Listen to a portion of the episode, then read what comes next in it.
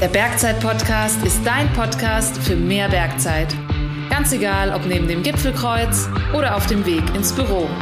Wir wollen die Berge zu dir bringen. Immer und überall.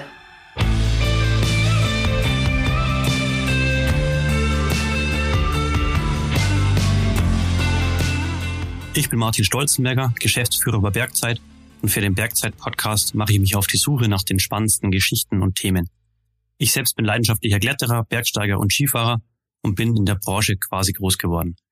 In meinen Interviews geht es um die großen und kleinen Themen rund um die Berge. Mein heutiger Gast ist Erika Dürr, besser bekannt als Uli Gunde. Sie ist Bergsportbloggerin, Podcasterin, Fotografin und in gewisser Weise auch Influencerin, obwohl sie das selber gar nicht so gern hört. Mit ihr habe ich mich über ihren Weg in die Outdoor-Branche unterhalten, darüber, warum sie keine Lust mehr hat, sich zu fürchten und über ihre ganz persönlichen Vorbilder. Und zuletzt hat sie mir noch verraten, warum es ihr in ihrer Wahlheimat im Allgäu vielleicht doch gar nicht mehr so gut gefällt.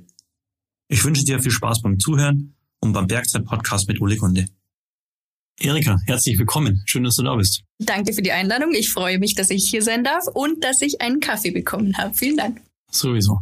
Kaffeemaschine ist noch angewiesen.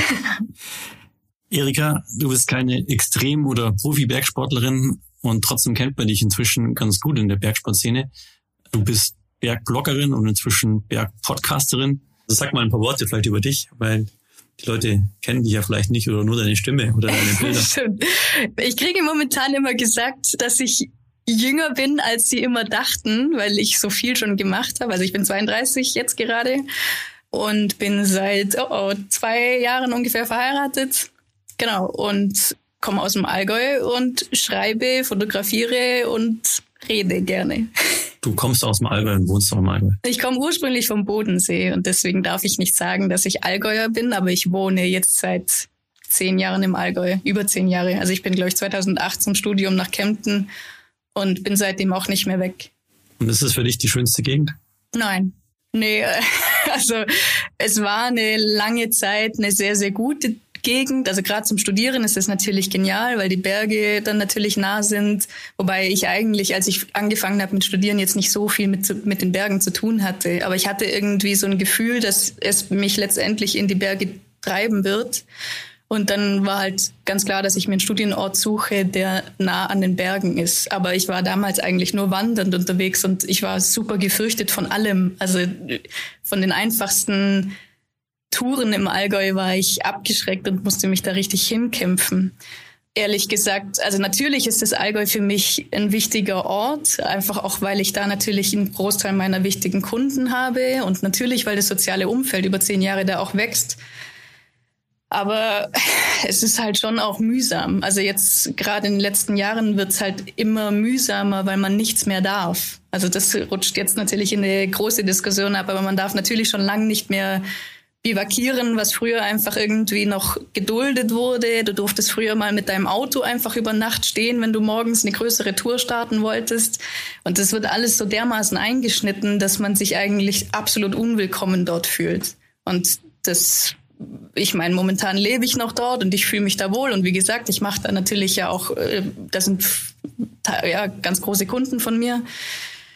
Aber es gibt schon auch andere Orte, ja. Das sagst du jemanden, der 40 Kilometer südlich von München wohnt und in einem Einzugsgebiet von einer Millionenstadt. Ja, ja, ich weiß, es ist Jammern auf absolut hohem Niveau und natürlich, es ist ja auch die Frage, ja, wohin soll man denn ziehen? Also ich meine, Richtung Osten eben in den Einzugskreis von München muss ich jetzt auch nicht keine Ahnung, ich habe nicht drüber nachgedacht, aber es ist jetzt, ich habe so die letzten, gerade so die letzten ein, zwei Jahre habe ich so das Gefühl, das Allgäu ist irgendwie, das, da ist man nicht willkommen, wenn man bergsteigender, fotografierender Einheimischer ist. Wäre das Nomadenleben nicht was dann für dich? Mit deinem Bus rumziehen? ähm, ähm, vielleicht mal nochmal, aber nur als Art einer Reise, also nicht langfristig. Ich kann mir das nicht, vielleicht bin ich dafür auch irgendwie schon ein bisschen zu alt, aber ich meine, es ist ja auch so, man hat man hat so viel Ausrüstung. Das heißt, man braucht sowieso irgendwo eine, ein Basislager, wo man das ganze Zeug lagern kann. Ich meine, allein schon diese ganzen Gleitschirme, die Fahrräder, die ganze Skiberg-Kletterausrüstung, das ist alles so viel. Das kann, also was für ein Auto wäre das, wo man das alles transportieren kann. Und Nee, ich habe also die Wohnung, die wir zu Hause haben mit dem großen Garten und so, das ist schon, es ist einfach schön heimzukommen und das ist mir auch wichtig. Ja, das kann ich nachvollziehen. Geht mir genauso, weil ich bin totaler Ausrüstungsfreak. Von dem her bin ich im richtigen Job natürlich auch, ja, aber wüsste ich auch nicht, wohin mit dem ganzen Zeug. Ja, aber wie hast du so zum Bergsteigen angefangen? Du hast ja gesagt, du bist ja eher vom Wandern gekommen. Wann ging es eigentlich los? Auch mit inzwischen machst du durchaus auch extremere Sachen. Wie kam das und wann ist das losgegangen? Ich erinnere mich, dass ich ganz, ganz früher, da war ich vielleicht, weiß nicht wie alt, 10, 12, 14, irgendwie so, da habe ich mal ein Bild gesehen von einer Frau im Mixed-Gelände, also Fels und Eis, ähm, im Vorstieg. Und ich bin mir nicht ganz sicher, also ich konnte damals schon zuordnen, was Vorstieg bedeutet, weil ich habe schon mal ein paar Jahre geklettert in der Halle als Kind und das hat mich so dermaßen fasziniert. Und es war aber nicht so, dass ich dieses Bild gesehen habe und dachte so, wow, da will ich hin, sondern ich habe das gesehen, dachte so, wow, wie krass, dass das eine Frau kann. Und ich werde sicher nie können ich werde da nicht hinkommen, weil ich mich einfach so fürchte. Ich habe das sicher auch ein Stück weit mit, von meinem Papa mitbekommen, dass ähm, der hat mega Höhenangst und ich habe das wahrscheinlich da irgendwie schon ein bisschen mit eingebläut bekommen und kämpfe auch bis heute ja mit dieser Angst. Und ähm, ich dachte immer, man kann die wirklich wegtrainieren und bin inzwischen aber, glaube ich, überzeugt, dass ich einfach ein relativ hohes Risikobewusstsein habe. Ich sehe überall irgendwie die Gefahren und fürchte mich einfach unheimlich schnell. Und ich glaube, ein bisschen schneller als viele andere. Also es ist natürlich noch der Unterschied, was die Leute zugeben. Aber ich meine, ich kann mich einfach wunderbar auch beim Sportklettern so fürchten, dass es inzwischen mir auch keinen Spaß mehr macht. Also es war schon so eine Zeit lang, dass ich sehen wollte, wie weit es geht. Ich habe dann halt angefangen mit den mit den roten Touren im roter Wanderführer vom Allgäu und irgendwann habe ich mich dann irgendwann an die schwarzen rangetraut mit Freunden zusammen und das war voll das Abenteuer jedes Mal und das ging jedes Mal gut. Es hatte vielleicht teilweise ein bisschen Überwindung gebraucht, aber es ging gut. Und dann wurden die Touren immer steiler. Dann habe ich natürlich auch die passenden Leute kennengelernt. Dann ging es zum Alpinklettern. Dann habe ich irgendwann meinen jetzigen Mann kennengelernt, der voll aus dem Alpinklettern kommt. Der war halt im Kader und war schon auf der ganzen Welt irgendwie expeditionstechnisch unterwegs und hat mir da nochmal eine komplett neue Welt und eine neue Sichtweise auch eröffnet. Also es ist ja auch so dieses, beim Alpinklettern darfst du nicht stürzen, was jedem immer eingebläut wird. Wenn du natürlich irgendwie 8a, 8b projektierst alpin, natürlich stürzt du. Und das ist irgendwie so ein anderer Spin. Da war ich relativ fasziniert und dann war ich, wurde ich natürlich auch relativ schnell plötzlich besser, weil ich dann doch einen großen Teil von der Angst ablegen konnte und weil ich halt auch exzessiv Sturztraining gemacht habe zum Beispiel. Aber ja, und natürlich haben wir dann große Touren gemacht. Also jetzt nicht nur mit meinem Mann zusammen, sondern auch in Mädelsgesellschaft, was ich immer noch als eine der, das sind für mich immer noch mit die größten Touren, die ich in Mädelsgesellschaft, in gleichberechtigter Gesellschaft unternommen habe. Aber es war immer ein Kampf mit der Angst. Und es war eine Zeit lang total spannend zu sehen, weil ich irgendwie im Kopf hatte, dass ich es nicht kann aber dann irgendwie real gesehen habe, dass ich es irgendwie doch kann. Und wenn ich muss, dann erst recht. Und dann äh, kann man natürlich dann auch den Kopf irgendwie vielleicht so hinsabotieren, dass man mal genauer hinfühlt, ja, was ist jetzt, will ich mich jetzt hier nur drücken? Oder ist es ein Bauchgefühl? Will ich mich jetzt hier überwinden? Will ich nicht? Und so habe ich natürlich dann schon auch manche Sachen geschafft, wo ich anfangs überzeugt war, dass ich das nicht kann. Aber wie gesagt, es ist halt auch immer eine Überwindung gewesen und es ist immer mühsam gewesen. Und dann war es spannend zu sehen, wie weit ich gehen kann. Und irgendwann war der Punkt, wo ich mir dachte, ich habe keine Lust mehr, mich immer zu überwinden. Natürlich ist es ein cooles Gefühl, wenn man oben steht, aber es war halt auch immer so, dass ich beim Klettern danach erst Freude empfunden habe. Also ich hatte keine Vorfreude im Zustieg, ich hatte keine Freude in dem Sinn im Klettern, weil es ging immer nur darum, wie viele Seillängen sind's noch, wie lange muss ich noch durchhalten. Es war jetzt nicht schlimm, aber es war nicht so, dass ich irgendwie pure Freude empfunden habe. Und mir wurde das einmal total klar, als wir an der großen Zinne die Komichi gemacht haben, an der Nordwand da war es für mich irgendwie klar, so, okay, jetzt sind es noch 15 Seillängen und dann sind wir oben. Und mein Mann ist danach gekommen und hat sich nur gefreut, wie geil die Kletterei ist und wie schön es ist, hier zu sein. Und ich dachte so, krass, ich kann diese Freude nicht teilen. Und das war für mich der erste Augenöffner. Und das andere war dann noch in Südafrika bei unseren Flitterwochen. Da waren wir auch zum Klettern und es war, selbst da war es irgendwie mühsam und irgendwie hat mein Mann damals irgendwie zu mir gesagt, hey, wenn er sich so fürchten würde die ganze Zeit, dann hätte er schon längst aufgehört zu klettern. Und das war so der Moment, wo ich dann irgendwie erstmal drüber nachgedacht habe und für mich eigentlich in dem Urlaub schon beschlossen habe, dass ich aufhören werde mit Klettern. Auf jeden Fall mit diesem, also auf diesem Niveau. Und ja, und inzwischen habe ich selbst auch das Bergsteigen eigentlich größtenteils aufgehört, weil ich auch durchs Fliegen, ich habe dann angefangen mit dem Gleitschirmfliegen eher zufällig und da habe ich plötzlich gemerkt, was Freude eigentlich bedeutet. Dass man sich schon im Zustieg, schon beim Packen, schon total freuen kann und dass man oben ankommt und sich und wirklich hofft, dass die Bedingungen passen und nicht so ein latentes, so eine latente Hoffnung hat, dass vielleicht die Bedingungen gar nicht passen, dass es vielleicht nass ist und dass man halt leider heute dann nicht einsteigen kann. Und beim Fliegen habe ich, da fuchst es mich, wenn ich nicht fliegen kann, weil die Bedingungen nicht gut sind. Und ich denke, ich bin dankbar für diese Zeit weil ich natürlich gesehen habe, was ich kann, wo meine Grenzen sind, wo ich niemals dachte, dass sie sind. Aber ich habe auch jetzt einfach keine Lust mehr, mich zu fürchten. Kann ich sehr gut nachvollziehen, weil oft ist es ja so, wenn man nicht mehr, wenn man seine Komfortzone verlässt, dann kommt es. Und äh, dein Mann ist vielleicht auch noch in seiner Komfortzone, wenn er in der Community unterwegs ist. Voll. Weil ja. er halt so ein hohes Niveau hat. Ja. Ich kann das vielleicht ein bisschen vergleichen mit dem Mountainbiken. Seit ich extrem viel Mountainbike da kann man auch anspruchsvolles Gelände, anspruchsvolles Terrain oder Bikebergsteigen. Da kann man mit einem Fuß vom Pedal runter und ist in der Sicherheit und kann trotzdem irgendwie voll an die Grenzen gehen. Und das ist im Klettern nicht so einfach oder beim Bergsport. Ja, das stimmt. Das stimmt. Aber auf der anderen Seite ist es natürlich, wie du sagst, es ist so ein Schritt aus der Komfortzone raus, ist natürlich auch total gut. Und deswegen finde ich das auch gut, wenn Leute sich pushen, aber oder auch ja, solange es halt irgendwie insgesamt Freude bringt und sie es für sich machen und nicht irgendwie für den Partner, der halt irgendwie klettert und man da irgendwie mitziehen will oder weil man irgendwie der Welt zeigen will, wie toll man ist oder Instagram oder so.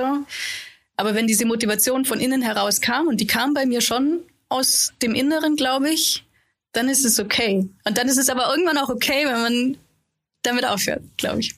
Und was ist der Unterschied für dich wenn du nachsteigst? Also wenn du mit deinem Mann unterwegs bist und steigst nach oder gehst in eine reine Mädelszeitschaft?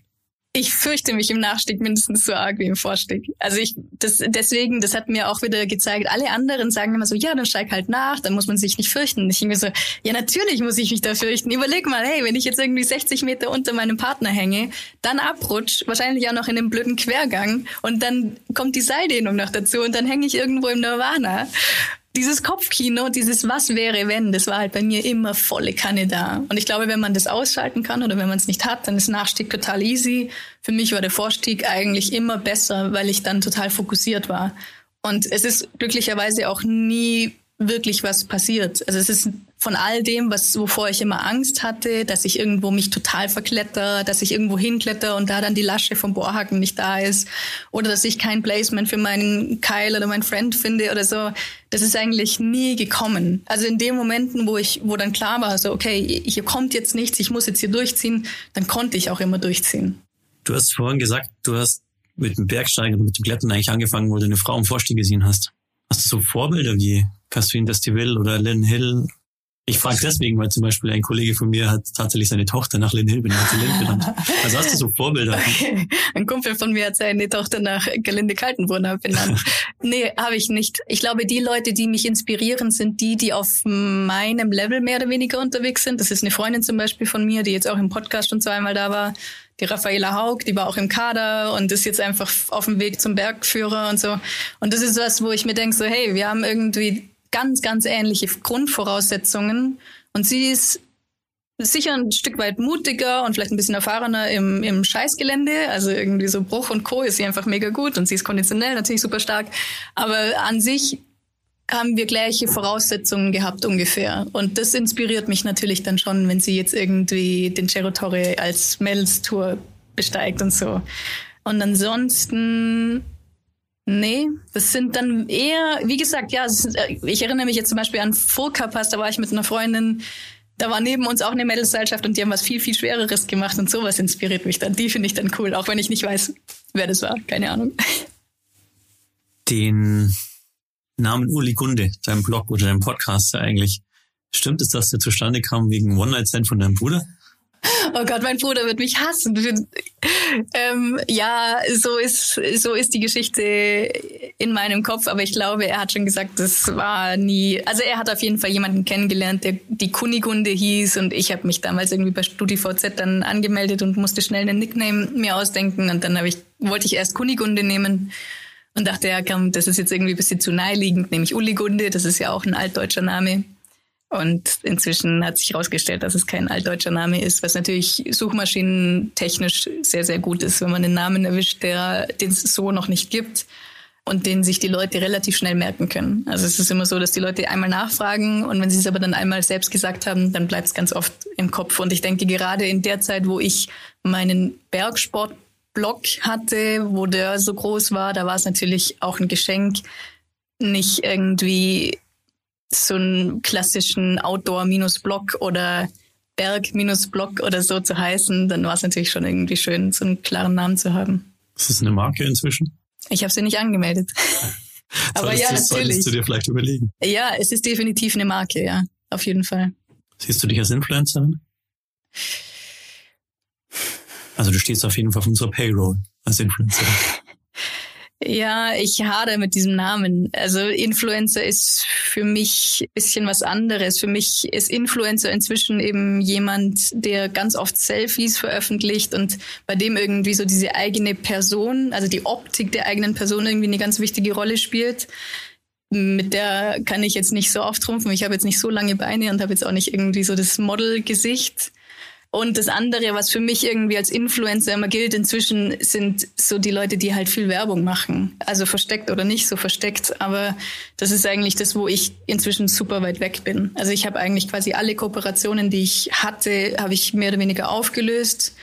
Da sind jetzt nur noch ein paar dabei, die einfach so alt sind. Also Mountain Equipment zum Beispiel, die waren, die sind einfach immer treu beigestanden, auch wenn ich irgendwie teilweise jetzt auch mit Klettern aufgehört habe. Und ich meine, das ist eine reine Alpinmarke. Eigentlich könnten, würde ich total verstehen, wenn sie sagen so, hey, ganz ehrlich, du bist nicht mehr unsere Zielgruppe. Aber sie sind halt trotzdem noch da. Oder ich meine, bei Bergzeit ist das was anderes, weil Bergzeit ist nicht eine Marke, es ist jetzt nicht irgendwie ein Hersteller, wo das irgendwie so ein bisschen zweischneidig daherkommt, wenn ich sage so, hey, der Rucksack, der ist so mega gut. Weil ich meine, ganz ehrlich, es sind so viele gute Rucksäcke da draußen. Ich habe sie nicht alle ausprobiert. Warum ich kann nicht sagen, dass das der beste ist. Ich kann nur sagen, ja, das ist ein guter Rucksack. Aber wenn ich den nicht selber gekauft habe, sondern mir ein guter Marketingmensch in die Hand gedrückt hat oder noch irgendwie subtiler irgendwie untergeschoben hat, dann finde ich es nicht mehr fair. Und es ist ja auch das andere. Ja, natürlich ist irgendwie das hochpreisige Zeug oft sehr, sehr gut. Das ist aber halt so teuer, dass ich das Otto Normalo nicht kaufen kann. Also nicht, nicht in der Menge. Und deswegen finde ich es, äh, wenn mich Leute fragen, was ich von dem und dem Produkt halte, dann, dann antworte ich immer. Ich bin aber auch so ehrlich, dass ich sage, ja, ich habe das irgendwie geschenkt bekommen oder ich weiß nicht, finde es nicht so gut. Also das ist ja das andere, oder? Ich meine, wenn ich irgendwelche Kooperationen habe und dann irgendwie ich Produkte nicht gut finde, dann kann ich das nicht sagen, weil ich meine Kooperation damit torpediere und weil das ja mehr oder weniger ausgeschlossen ist. Ich meine, ich kann meinen Partner nicht schlecht machen. Und das ist alles, und noch dazu hängen dann natürlich auch noch viele Verpflichtungen dran. Dann musst du irgendwie was posten und dann musst du irgendwie da mitmachen oder irgendwelche Events und Fotoshootings oder so. Und das ist alles was, wo ich nicht mehr mache. Ich sehe mich definitiv nicht als Influencer und ich sehe mich eher als Content-Produzent für primär auch für andere, also nicht mal mehr so sehr für mich. Influencerin kann man ja auch sein, nicht nur für Produkte, sondern auch Vorbild, oder? Also ein Stück weit. Ich habe jetzt gerade an deinen Bus gedacht, weil du hast deinen Bus ja selber ausgebaut und hast es sozusagen für dich vielleicht bewiesen, dass du es kannst, aber auch für Frauen es allein machen können. Und könnte doch auch eine Richtung sein, oder? Wie man als Influencer agieren kann. Voll. Es gibt definitiv viele Richtungen, wo man positiv beeinflussen kann. Und ich bin mir auch sicher, dass ich in vielen Bereichen hoffentlich positiv beeinflusse. Wie du mit Angst schon. umgehst zum Beispiel. Genau, aber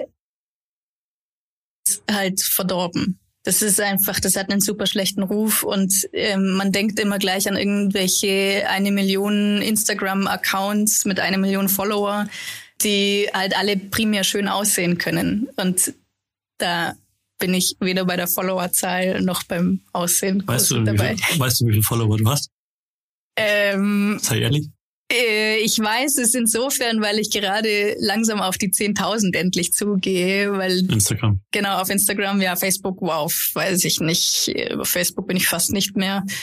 Aber ich habe natürlich schon gesehen, dass da Leute, die deutlich nach mir aufgepoppt sind, inzwischen mich heillos abgehängt haben. Ich meine, da gibt es so viele Accounts, die irgendwie erst vor zwei, drei, vier Jahren aufgetaucht sind, die was relativ Ähnliches machen und die inzwischen irgendwo wahrscheinlich, weiß ich nicht wo, wahrscheinlich Richtung 100.000 oder so unterwegs sind. Aber das ist auch gar nicht das, wo ich hin will, weil ich glaube, wenn man irgendwann mal 50 oder 100.000 Follower hat, das, da hat man halt dann auch ganz viele Trolle dabei, die halt einfach nur Neid empfinden oder die irgendwie aus irgendwelchen anderen Gründen da folgen und mich als Person gar nicht mehr so kennen. Und das finde ich eigentlich, das fand ich beim Blog super cool und das fand ich bei Facebook auch super gut, weil man kannte sich halt und das finde ich total schön. Also ich bleib lieber bei unter 10.000, wenn ich die Leute, die kommentieren, auch irgendwie ein bisschen kenne, weil die einfach seit vielen Jahren da mitlesen, anstatt wenn ich da jetzt irgendwie 100.000 habe. Und das andere ist ja auch, wenn man mal diese großen Accounts anschaut und die Kommentare anschaut, das sind keine echten Leser mehr. Das sind irgendwelche Tourismusregionen, irgendwelche Hersteller, irgendwelche Agenturen, die da halt kommentieren, weil man das halt so macht. Und bei mir sind das, glaube ich, alles total echte Menschen. Das finde ich total gut. Ja, glaube ich auch. Ja. Also das ist, glaube ich, auch ganz wichtig, wenn es ums echten Content produzieren geht, dass es qualitative Follower sind. Ja, ja. Du hast dich ja dann entwickelt von Bloggerin zu Podcasterin. Was ist der Antrieb dafür? Mm, das kam eigentlich auch da mit dieser Entscheidung, dass ich wahrscheinlich das Klettern aufhöre. Ich hatte generell irgendwie die, das Gefühl, dass meine Geschichte erzählt ist. Also ich habe meine meine Geschichte war natürlich schon irgendwo, dass ich hatte Angst, ich dachte, ich kann das nicht, so boah, krass, ich kann das doch. Und jetzt ist natürlich interessant, was ich noch alles kann. Und irgendwo war dann so dieses Gefühl bei mir, so ja, ich weiß jetzt, was ich kann. Es war einfach so, dass ich immer mehr beim Alpinklettern auch das Gefühl hatte, da ist eine gewisse Routine da. Ich kann das ziemlich gut einschätzen, was da jetzt kommt. Und das, das war, da war keine Steigerung mehr da. Es ist auch nicht so, dass ich jetzt irgendwie deswegen enttäuscht war und deswegen jetzt mit dem Klettern aufgehört habe, weil ich da jetzt irgendwie nicht mehr vorwärts komme. Das ist, ich meine, hätte ich einen Mentaltrainer, hätte ich da wahrscheinlich noch viel mehr erreichen können. Aber ich hatte irgendwie das Gefühl, dass diese Geschichte erzählt ist, aber dass ich voll gerne die Geschichte der anderen hören würde. Und da kam dann einfach dieser Podcast irgendwie plötzlich auf und ja, das war die perfekte Fügung. Schon wieder. Ja, das ist mir schon aufgefallen bei deinem Podcast, muss ich sagen, dass du sehr, sehr gut im Zuhören bist. Also diese Pausen, die du machst und dann kommt immer noch was. Das ist schon faszinierend. Das machst du gut. Dankeschön. Glaubst du, dass das auch der Grund ist, warum Podcast inzwischen so erfolgreich ist? Also nicht, nicht nur dein Podcast, sondern Podcast allgemein? Schwer zu sagen. Ich meine, es gibt ja alle Facetten von Podcasts. Es gibt ja nicht nur Interview-Podcasts, es gibt ja auch ganz andere. Ich denke, es hat sicher was damit zu tun, dass es irgendwie eine einfache Unterhaltung ist, eine einfache Berieselung. Das kann ich nebenher laufen lassen und das, ich muss nichts machen, ich muss nicht lesen, ich muss nicht mal in den Bildschirm reinschauen. Ich kann das machen, während ich zur Arbeit fahre oder auf Reisen bin oder so.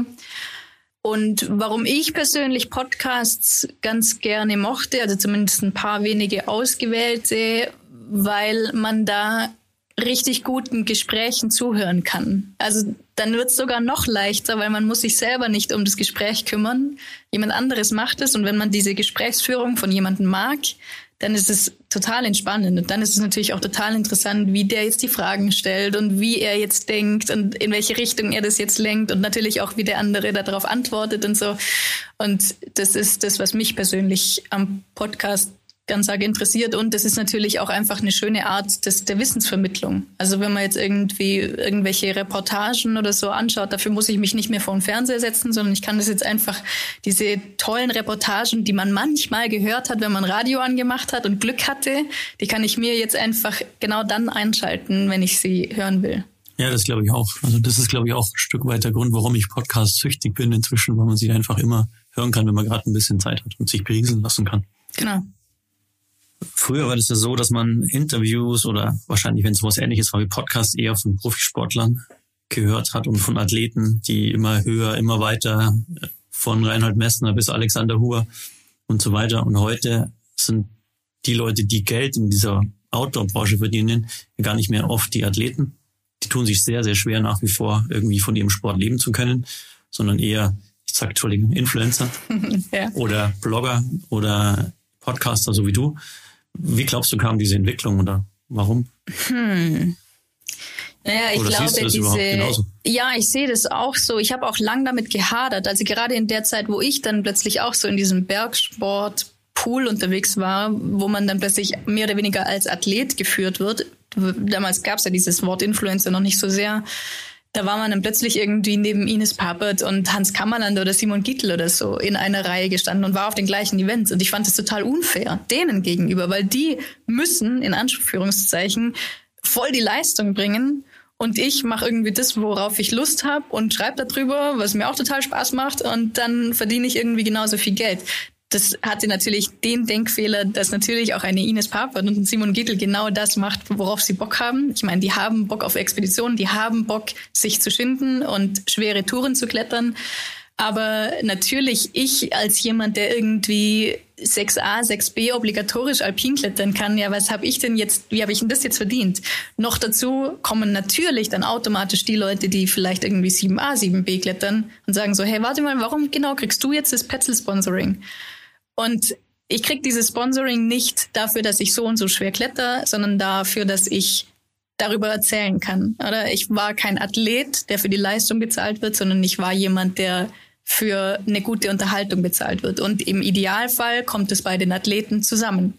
Aber es ist natürlich schon so, dass wenn ein, keine Ahnung, ein Profiathlet irgendwo eine 8a oder eine 8b freiklettert, damit kann ich nichts anfangen. Ich weiß nicht mal, wo dieser Berg steht. Also was weiß ich, keine Ahnung. Ich könnte jetzt nicht sagen, wo die Eternal Flame ist in Pakistan. Aber ich kann dir sagen, wo die Fußsteinkante ist. Und im Zweifel interessiert mich die Fußsteinkante viel mehr als der Drango Tower. Deswegen ist es, glaube ich, hat diese Art, wie ich es jetzt gemacht habe, oder wie sie auch immer noch viele Alpin-Blogger oder Instagrammer macht, schon seine Berechtigung, weil es einfach die Leute dort abholt, wo die unterwegs sind. Und das, was ein David Lama oder eine Ines Papert oder ein Klovac macht, das ist halt so ein bisschen träumen und sich im besten Fall für sie freuen, dass sie das machen können. Aber ich werde nicht in Grönland unterwegs sein. Und ich werde wahrscheinlich auch nicht in Patagonien unterwegs sein. Und das ist cool, mal zu sehen. Das sind schöne Bilder. Nee, irgendwo auch eine schöne Story, aber tangiert mich irgendwie nicht. Glaubst du auch, dass sich dir das verändert hat, wie die Athleten heute unterwegs sind? Also wenn ich mir das vorstelle, früher Alexander Huber oder Stefan Klowatsch, die ja heute schon wahrscheinlich so über 50 sind, die kennt praktisch jeder in der breiten Öffentlichkeit andere Athleten wie Simon Gittel hast du genannt zum Beispiel, sind eher unbekannt, wo sie auch Abenteuer erleben. Oder Ines Pappert ist eher unbekannte Athleten verglichen mit denen, die ich zuerst genannt hatte. Glaubst du, dass es eine Veränderung ist? Oder warum kommt da keiner nach in dieser breiten Öffentlichkeit, obwohl der Bergsport und Outdoor so viel populärer geworden ist? Das ist eine gute Frage. Wahrscheinlich, weil wir, also mein erster Gedanke wäre jetzt, weil wir jetzt so viel Information haben und so viele Kanäle haben, wo all das irgendwie aufpoppt, dass es nicht mehr so eine, einen Thomas Alex Huber in die Nachrichten schafft. Ich meine, ja, vielleicht schafft es mal irgendwie ein Alex Honnold oder ein Tommy Caldwell irgendwie einmal, aber das reicht nicht für diese Popularität, wie sie damals Huber oder Messner hatten. Damals gab es einfach viel weniger Medien. Und das andere, was ich schon relativ kritisch beobachte, es schaffen schon hin und wieder Leute wieder in diese großen Medien, aber es ist teilweise echt fragwürdig mit was. Weil natürlich kannst du was groß anteasern, was du jetzt vorhast, und damit kommst du dann in den Spiegel, ganz groß und bei Arce und keine Ahnung, aber am Ende schaffst du nichts davon und bist aber trotzdem groß in den Medien. Und die Leute können das nicht unterscheiden. Das gleiche ja mit, mit all diesen Everest-Besteigungen. Das wird groß berichtet, aber es wird halt ausgeklammert, wie sie da auf dem Gipfel waren, dass sie, dass sie Sauerstoff dabei hatten und so. Und es ist eigentlich meistens so, dass wenn Alpinisten oder Bergsteiger in die Medien kommen, dann ist es meistens irgendwie so, dass sich der eigentliche Alpinist so ein bisschen am Kopf kratzt und fragt, warum jetzt der da auftaucht. So, es ist am Ende ist das natürlich dann wieder einfach eine sehr, sehr gute Medienagentur wahrscheinlich. Und dann wird es irgendwo unfair. Und dann kann ich auch total nachvollziehen, dass es einfach auch total viele Athleten gibt, die da wirklich noch echten Alpinismus betreiben, die aber dieses Spiel nicht mitspielen wollen. Die wollen vielleicht einfach kein Satellitentelefon oder ein Telefon haben sie wahrscheinlich dabei, aber sie wollen vielleicht kein Internet in ihrem Basecamp haben und dann irgendwie jeden Tag darüber berichten, was sie jetzt heute gemacht haben. Das entspricht einfach eigentlich nicht dem Dirtbag-Alpinisten. Ja, also sag mal, du hast ja vorhin gesagt, mit diesem Sprung in die Selbstständigkeit verzichtet man ja auch auf viel, gibt viel, verzichtet aber auch auf Sicherheit und so weiter. Was, glaube ich, total viele Leute interessiert, was man vielleicht auch von außen oft ganz anders einschätzt. Wie viel verdient man denn eigentlich so als Bloggerin, als Influencerin oder als Podcasterin? Weil das schwirrt immer so durch die Medien, die verdienen so viel Geld ja. und Kim Kardashian verdient 60.000 Dollar pro Instagram-Post. Wow. Schwimmst du jetzt okay. im Geld? Also ich verdiene weniger als Kim Kardashian äh, mit einem Posting im Jahr. Und zwar deutlich weniger, glaube ich. Ja, wobei, keine Ahnung. Aber also ich meine, ich habe viele Standbeine und ein Standbein ist dieses Blog-Instagram-Ding.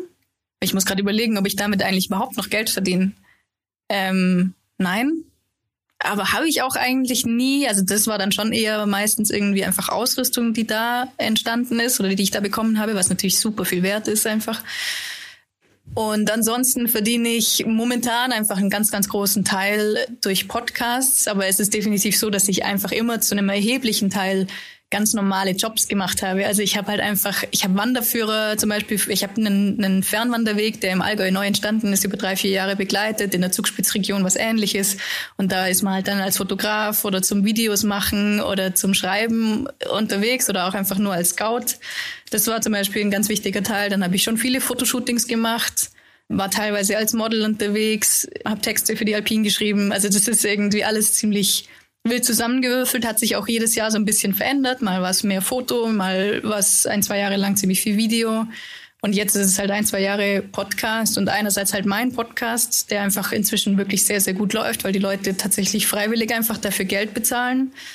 Weil ich mich ein bisschen sträube, das hinter eine Bezahlschranke zu stecken, weil ich einfach irgendwie denke, es gibt da draußen einfach Leute, die sich das nicht leisten können. Also ja, mag sein, dass die ein, zwei Euro pro Folge so grundsätzlich irgendwie schon zahlen könnten, aber ich will sie nicht dazu nötigen. Aber es gibt andere Leute, die sich das sehr wohl leisten können, die das einfach überhaupt nicht merken würden, ob sie jetzt vier Euro im Monat oder so zahlen. Und bei denen finde ich es cool, wenn sie es dann tatsächlich auch bezahlen. Und das funktioniert eigentlich echt auch schön. Und das andere ist, dass ich für die Allgäu GmbH einfach den Allgäu-Podcast mache seit einem guten Jahr jetzt. Und das ist ein ganz normaler Job. Und das hat auch gar nichts irgendwie so glamouröses von wegen Instagram und Influencer zu tun. Ich habe einfach einen ganz normalen Job, bei dem ich Podcasts produziere. Hört sich auf jeden Fall nach einem abwechslungsreichen Tag an. Ja, doch, ja. ja du sag mal trotzdem, wenn du, wenn du Podcasts machst, dann musst du ja schon drauf eingehen und, und was die Leute hören wollen. Wie lässt du dich denn da beeinflussen von Social Media und so weiter? Also wie wählst du da aus? Sagst du da, ah, du ziehst dein Ding durch und lädst die Leute ein, die du interessant findest und der Rest fügt sich dann schon? Ja, das, ähm, da muss ich zugeben, da bin ich extrem unprofessionell. So unprofessionell, wie ich auch schon meine ganze Bloggerzeit gemacht habe. Ich habe nie geschaut, was gut funktioniert. Es ist zum Beispiel auch nicht so, dass ich irgendwie bestimmte Touren unternommen hätte, weil ich weiß, die sind dann irgendwie gut gerankt oder so. Das, ich glaube, in dem Moment wird's auch gefährlich, weil Alpinklettern oder Bergsport ist halt einfach schon ein risikohafter Sport und wenn man da dann irgendwie aus solchen Antrieben raus unterwegs ist, dann finde ich es nicht mehr gut. Und das gleiche Hemdsärmelige ist auch beim Podcast. Das interessiert mich überhaupt nicht, wie gut die Folgen ankommen, weil ich unterhalte mich mit den Leuten, auf die ich Lust habe und ich bin davon überzeugt, dass wenn ich bei dem Gespräch Freude habe, dann haben es die Leute auch, die zuhören. Eine gute Einstellung. Ja, es ist, ich weiß nicht, nee, auf der anderen Seite denke ich mir schon manchmal, man könnte schon irgendwie professioneller aufziehen, man könnte da irgendwie vielleicht auch noch mehr Content bringen oder das irgendwie besser monetarisieren. Aber ich weiß nicht, ich habe da nicht so den, den Bedarf. Also es funktioniert momentan äh, gut und mein größtes Ziel mit der Selbstständigkeit war eigentlich immer, möglichst wenig zu arbeiten.